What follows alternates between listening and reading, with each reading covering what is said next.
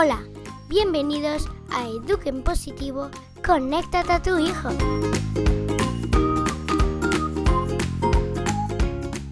Estás escuchando a Mariana Sánchez.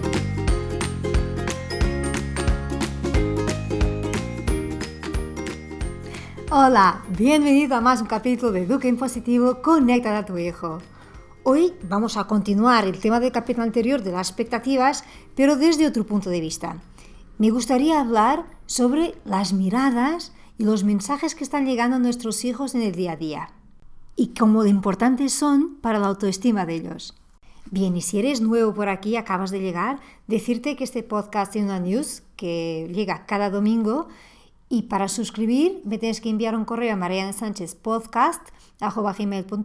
o entrar en mi Instagram Mariana y desde ahí directamente la puedes suscribir.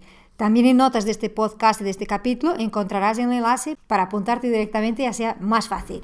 Y ahora sí, entramos en capítulo. Y vamos a hablar de miradas y de autoestima, porque al final nuestras miradas tienen un efecto directo en la autoestima de nuestros hijos. ¿Te acuerdas cuando tenías tu hijo bien bebé? Bueno, de hecho, el día que nació, ¿cómo lo has mirado? maravillado, ¿no? Este momento que, ¡wow! ¿Cómo puede haber salido de mí algo tan perfecto? Eso si eres madre, si eres padre, es como, ¡Hala! ¡Qué magnífico! Es mi hijo. Bueno, eso aparte de dolor y de malestar y de neuronas, esa parte déjalo. Enfoquémonos en la mirada, en nuestra mirada hacia nuestros hijos. Pues luego el bebé empieza a crecer y cualquier conquista como palmear, eh, gatear, hacer, a decir adiós, todo es motivo de fiesta, ¿verdad? Hacemos la fiesta, nos quedamos súper contentos, la mirada que le está llegando es como, wow, qué orgullo tengo en ti. Pues sí, los niños empiezan a crecer y los, las conquistas siguen siendo muchísimas, quizás menos visibles, y poco a poco van creciendo y nuestra mirada de orgullo, de reconocimiento, empieza a intercalar con otro tipo de miradas, ¿no? Mm, pues ya criticamos, ya juzgamos, ya no nos gusta tanto. La impaciencia, el cansancio nos hace llegar muchas veces y pasar mensajes a nuestros hijos poco cuidados. Y a medida que van creciendo, que llegan a preadolescentes y adolescentes, la cantidad de mensajes que les llega Uf, no te soporto, déjame en paz. Es muchísimo superior a que te quiero, a que te quiero muchísimo, a que tengo un orgullo inmenso en lo que has logrado, a que tengo un orgullo inmenso en cómo eres, en la persona que eres. Nuestros hijos no necesitan padres que estén ahí en modo contemplación todo el tiempo y dando amén a cada cosita que hagan. No, de verdad que no lo necesitan. De hecho, la vida les va a confrontar con diferentes tipos de discurso. A mí lo que me gustaría en este capítulo es que nos paráramos a pensar a final de día cuántas miradas de reproche y de crítica hemos lanzado sobre nuestros hijos y cuántas miradas de que te veo, te quiero, le ha llegado. Hacer este balance como si fuera un test, ¿no? ¿Dónde caes? ¿A qué extremo estás? consigues equilibrar, consigues llegar al final del día que por lo menos dos, tres veces tu hijo se ha sentido querido y valorado. No se trata de poner nuestros hijos en una burbuja, de llenarlos de elogios, que además hablaremos de eso porque eso lo que puede hacer es crear dependencia de, de aprobación. No se trata de eso.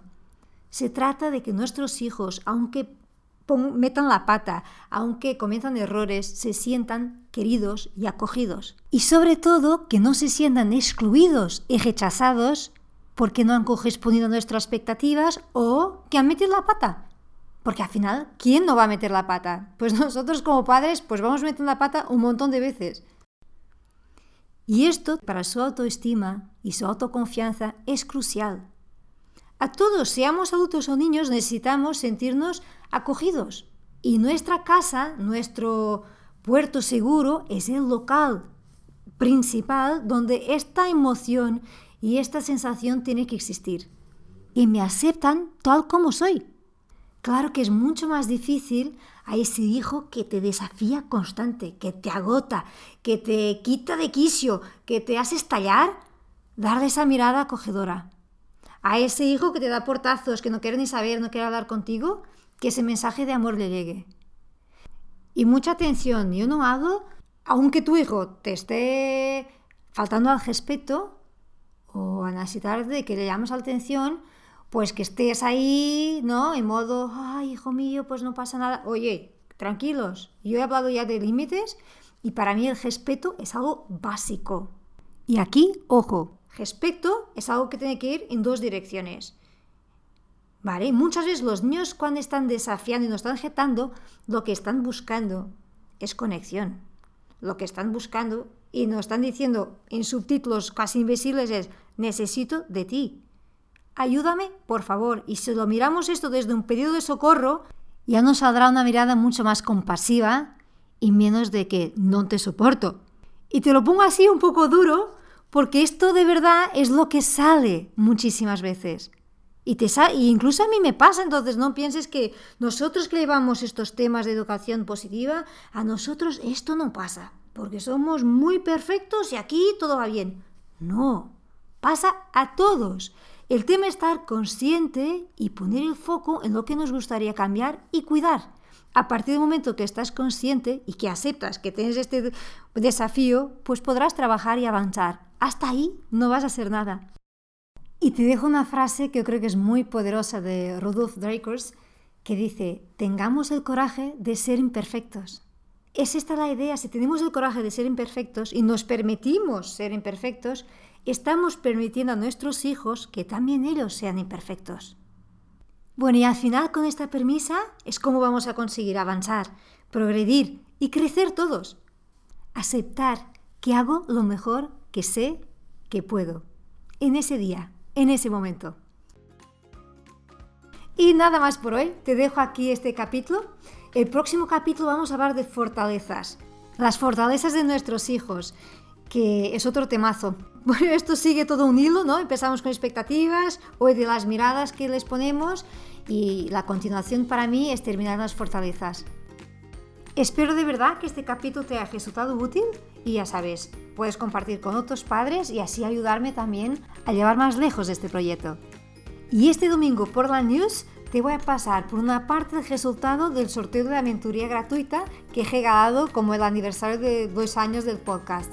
Y por otra parte, si estás por Barcelona, te voy a contar el primer taller que está a punto de salir ahora en marzo y es un taller que lo he creado con mucho cariño y que creo que puede resultar muy útil a ti que me acompañas en esta aventura de educar en positivo.